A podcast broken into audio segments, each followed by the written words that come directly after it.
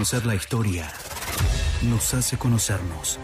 Saber quiénes somos nos hace dignos de nuestra historia.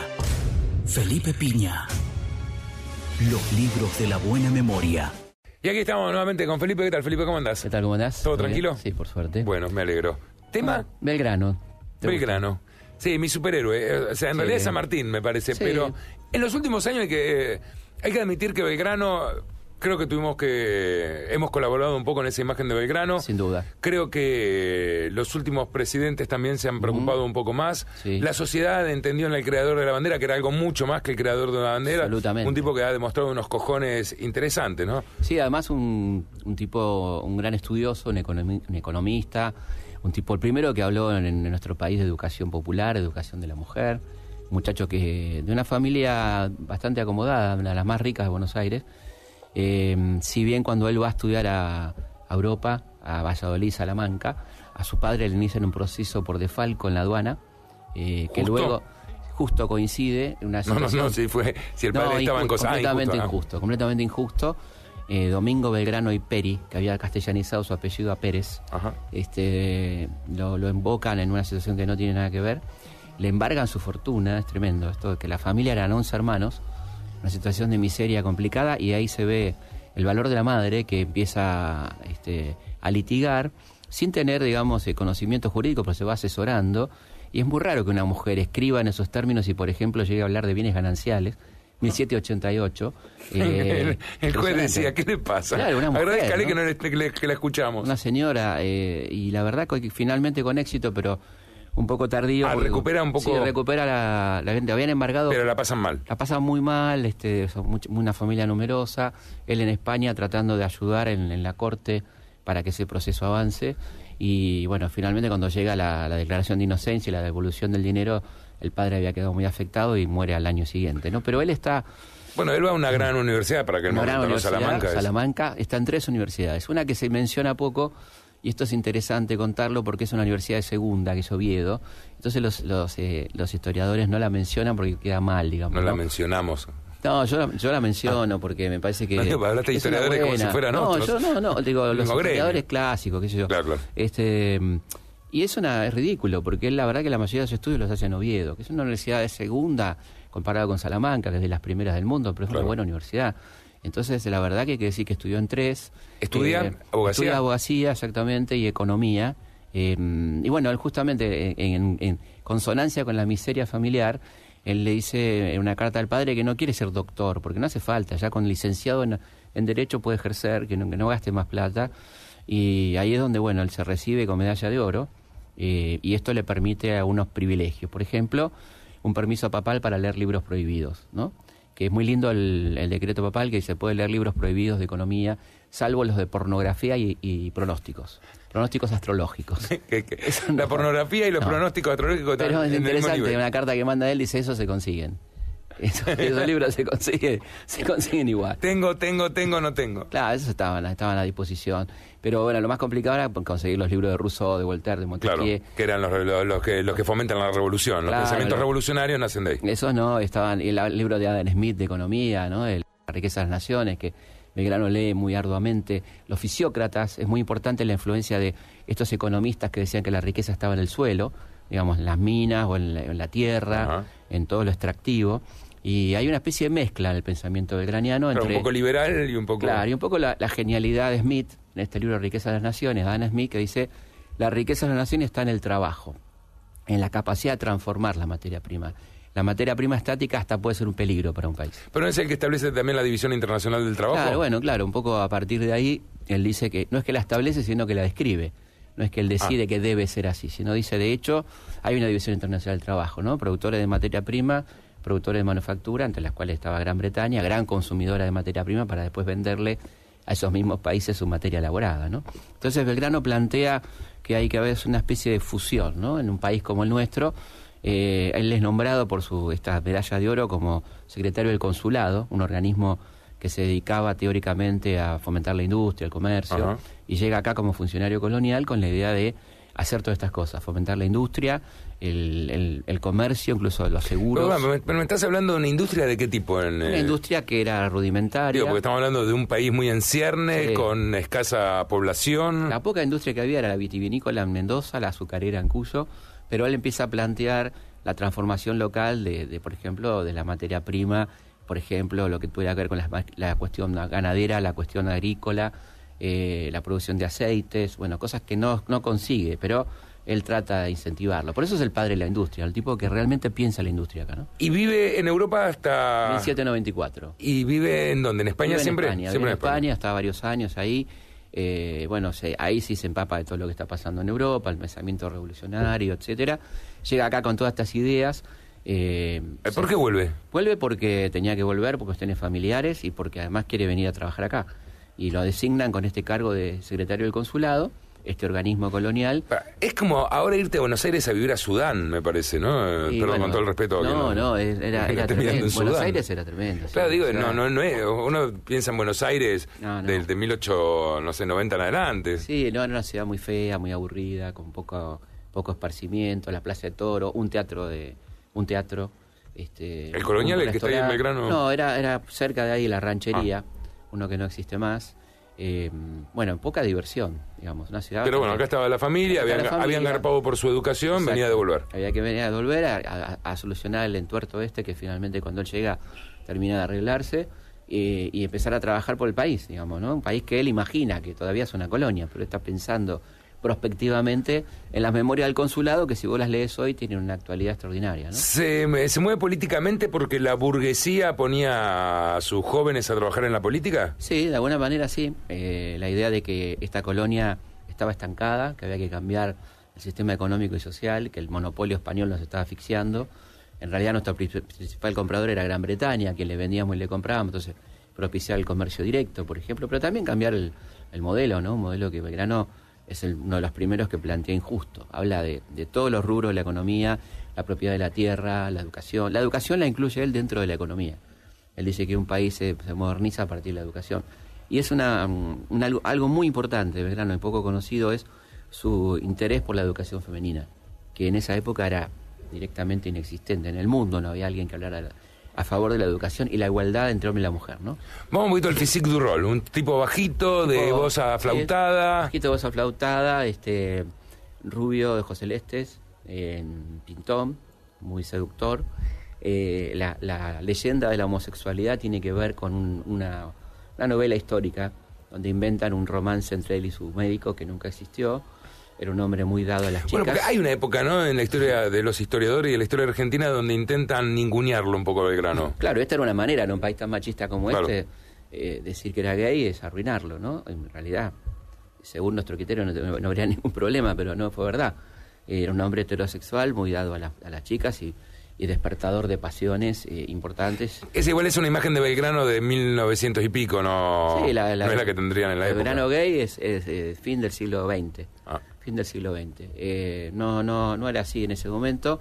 Eh, en realidad se lo ninguneaba por el lado militar y se dejaba de lado toda su gran obra de pensador, de periodista, porque fue fundador de los primeros periódicos de Buenos Aires, este, un tipo que escribía todo el tiempo sobre el futuro del país. Te digo, el que habla primero de los seguros, por ejemplo, un tema realmente novedoso. ¿no? Se mete en la revolución en 1810, la, la, historia conocida de él, de su primo, Castelli, Castelli gente brava, que dice, bueno, no vamos son jóvenes, no vamos a plantar acá, si, si, si, no se vota lo que nosotros queremos, invadimos el cabildo y, y toma la decisión de, decir, bueno, preparemos este 1810 para llegar a 1816. Sí, ya con un grado militar, porque había estado en las invasiones inglesas.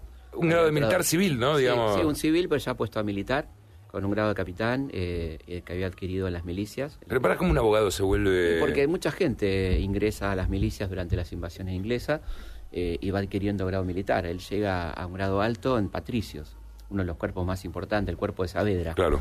y eso hace que lo, lo destinen a misiones militares complicadas como la del Paraguay ¿Pero era un estratega? O sea, no era San Martín. No, él, reconoce que no, él va aprendiendo. De hecho, pierde un par de, partidos. Bueno, pierde, pierde Paraguay, que era imposible porque eran 6.000 contra 600. Pero es injusta la San Martín los hubiese cagado a golpe. pero bueno, él no sabía, estaba preparando, pero es, falso que es un fracaso, porque eh, Paraguay estaba planteando la sumisión al Consejo de Regencia, que era esto a que se negaba toda América a obedecer, esta manga de rufianes que estaban ahí en Cádiz, que eran súper colonialistas y que nadie quería obedecer. Y Belgrano logra que no, que planteen la independencia. Entonces, no es tan fracaso la misión del Paraguay, es un fracaso militar. En el medio, en el camino, hace un reglamento del pueblo, de los pueblos de las misiones que es impresionante, que Alberti dice que es un antecedente de la Constitución, donde habla de igualdad de derechos, escuelas bilingües, bueno, cosas súper modernas. O sea, Estudia, viene, se mete en política, están las invasiones inglesas, se hace milico, va, va al norte, San Martín sí, bueno, vuelve. Éxodo en el medio, ¿no? Eh, batalla de Salta y Tucumán, batallas Una vida muy intensa, ¿no? Por la una época. vida intensa, un tipo con múltiples enfermedades, dolencias, tenía una sífilis que le provocaba diferentes males. La sífilis de la época era muy común, no tiene que ver con, con su vida disipado, ¿no? Porque era muy común la sífilis y tenía trastornos que tenían tener la sordera, eh, problemas reumáticos, bueno, todo lo que provocaba la sífilis mal curada. Tenía hidropesías, o sea, se le hinchaban las piernas, este, corazón agrandado, muy probablemente paludismo. Este, bueno, toda una cantidad de enfermedades que le complicaban la vida. Eh, hace estas campañas al norte, las derrotas de Vilcapugio y Ayohuma, que son derrotas políticas en realidad, porque eh, él no quiere seguir hacia el norte y, la, y Rivadavia lo manda al norte como para que pierda, ¿no? Como para desprestigiarlo militarmente. Y esto se lo confiesa Belgrano a San Martín cuando se encuentran finalmente, como vos decías, en Yatasto, y luego conviven un mes y medio en Tucumán. ¿Por qué San Martín le, entiende que es Belgrano a quien le tiene que... a, quien le encara, a quien le dan la posta, ¿no? Bueno, a él lo mandan a reemplazarlo y meterlo preso por las derrotas. Él lee, políticamente y lo discute con Belgrano que eso es una maniobra, que en realidad lo quiere sacar del medio. Entonces se niega a detenerlo y, es más, eh, con él conjuntamente con él un mes y medio en Tucumán, arman el nuevo ejército, digamos, y una academia militar modelo, en la nada, en las ruinas, lo van armando los dos. Ahí sí se ve la genialidad. Y no había otro ejército que podría venir a buscarlos. No, no había nada. Lo tenía San Martín no tenían los ejércitos, claro. En la ruina total. Entonces, ahí la genialidad de San Martín arma esta academia, donde San Martín se autonombra profesor de historia, de estrategia, y bueno, van preparando cuadros de otro ejército, y es donde San Martín, bueno, deja un poco organizado eso, y se va entonces él a organizar el cruce y todo eso. Y Belgrano, eh, él lo salva de, ir preso y lo manda a una misión diplomática a Europa a buscar reyes, donde va con Rivadavia y tienen un montón de discusiones. La idea es este, traer un príncipe para el Río de la Plata. La misión fracasa rotundamente y llega al Congreso de Tucumán eh, a contar un poco lo que está pasando en Europa, que todo el mundo quiere poner reyes, ya que van a poner reyes porque no ponen un Inca, dice. El proyecto incaico. Claro. Que es un, también es una cuestión estratégica para ganarse el favor de los pueblos del norte, ¿no? del Alto Perú, etcétera. Y, el, Inca candidato era el hermano de Tupac Amaru, que estaba preso en España. ¿no? Después de ahí, bueno, este, se le van a encomendar misiones de represión interna, que, que este, Belgrano con muchas dudas encara, a diferencia de San Martín, que San Martín decide no participar en la guerra civil, y vendrá un final, bueno, muy, muy triste, digamos, eh, con una situación de miseria eh, que tenía que ver con las deudas tremendas que tenía el Estado para con Belgrano, que no le pagaban los sueldos, ¿no? Y cuando lo reclama, lo ignora. Hasta él deja plata para que se hagan unas cuantas escuelas que... 40 mil pesos que serían más o menos unos 5 millones de, pesos de ahora, ¿no? Este, para hacer escuelas y él estaba en la miseria ya. ¿eh? Sí, sí. Y esas escuelas, bueno, la mayoría no se terminan, el Estado se queda con ese dinero. Pues está el famoso en el hecho de muerte del doctor decía, te pago con lo único que me queda ese reloj, ¿no? El reloj, este, la, lápida es el mármol de una cómoda, este, y luego vendrá, bueno, más tarde, muy tarde el reconocimiento. Pero el día que muere Belgrano, que es un día muy triste porque es el día de los tres gobernadores, un caos Buenos Aires, hay tres gobernadores. Uy, suerte, después no pasó más. No, nunca pasó, no, ahí quedó, quedó nunca más. Este, y bueno, eh, pasa desapercibida la muerte, porque era tal el espelote que había en Buenos Aires Así que después, bueno... ¿Edad? ¿A qué edad muere? A los 50, exactamente. Todo esto lo este, hizo en... 50 años. Sí, en 30, digamos. Sí, en 30 de vida activa, 30 años de vida activa, muy intensa, eh, amores muy fuertes, como el de María Josefa Escurra, que vale la pena, no, no para hablar de la vida privada, pero de una chica que tenía todo, ¿no? Que era la hermana de Encarnación Escurra, una familia millonaria, y que se enamora perdidamente de este hombre y lo va a buscar al norte, ¿no? Y participa, acompaña en estos combates, queda embarazada y, bueno, como era una deshonra eh, lo va a criar Encarnación con Juan Manuel. Sería el hijo de Belgrano lo cría Juan Manuel de Rosas y le da el nombre de Pedro Rosas y Belgrano. ¿no? Este... ¿Cómo Rosas atraviesa atraviesa a todos, ¿no? un poco San Martín, un poco Belgrano, eh, un federalista, un unitario, un carnívoro, un demócrata, Todo. en contra de Sarmiento, a favor del país, es rarísimo. Amigo de Alberdi por momentos y finalmente Alberdi. Definir Rosas es difícil. Sí, es un tipo fundamental y Alberdi, gran enemigo, termina conociéndolo en Londres y, y se ofrece admirado a escribir su biografía, ¿no? El gran enemigo que termina siendo defensor de Rosas. Eh, hay una segunda etapa donde Belgrano ya, ya muerto eh, le dan el lugar de donde descansa hoy. Le dan el lugar donde descansa hoy, ocurre un hecho vergonzoso. El presidente Mitre, eh, el expresidente Mitre le encarga a dos ministros de, Roca que van a presenciar el traslado de los restos que... O sea, lo sacan donde estaban para poner en el mausoleo, que está en la, avenida Belgrano, en la, en, la, iglesia de Santo Frente a la casa de él, él había nacido ahí a, a 50 metros. Y ahí roban dos dientes eh, ¿Pero por qué? Porque lo quería como souvenir el general Mitre. Este, el Richieri y Joaquín B. González tienen la triste misión.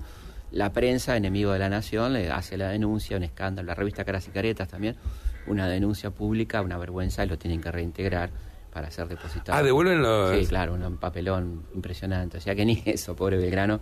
Y bueno, hoy sí descansa ahí en, en Santo Belgrano, Belgrano no está en... Debería estar... Bueno, no, eh, donde está está muy bien, pero digo...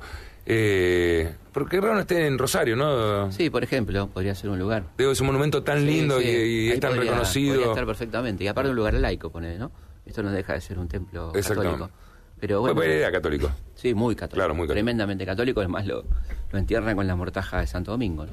Eh, lo dejan ahí. ¿Durante un tiempo es reconocido, es venerado? Sí, relativamente. Este, va a llevar su tiempo. Quizás hasta la biografía de Mitre en la década del 60 ahí aparece otro, otra vez Belgrano con más potencia, pero siempre tratando de relegarlo al Belgrano militar que tenía estas cosas de las derrotas que yo, y olvidando mucho. Sí, hasta el oliviano de Belgrano hizo la bandera mirando el cielo mientras estaba culo para arriba, ¿no? Por ejemplo, claro. Claro, cuando en realidad es, si tiene estaba que nublado, era gris la bandera. Claro. Entonces, Y no, bueno, cuando en realidad es una observación política mucho más grande la de Belgrano, decir celeste y blanco no nos van a romper la bola por mucho porque tiempo. era el color de los Borbones. Claro. Y nosotros nos decíamos dependientes de los Borbones. Entonces si uno ve los cuadros de Goya, como hemos tenido la ocasión de ver, eh, es la bandera argentina. claro, exactamente. Este, es una mirada política la de ser la celeste y blanca. Una estrategia, un tipo con gran capacidad Es decir, tenemos bandera, pero nadie nos va a molestar porque podemos decir, no, pero miren, es, como un tributo, no sean problemas. Absolutamente. Y, lo último interesante, quizá, el gran apoyo, la gran apoyatura de Güemes, ¿no? Es el tipo que lo banca Güemes con lo poco que tiene. Verano y San Martín son los tipos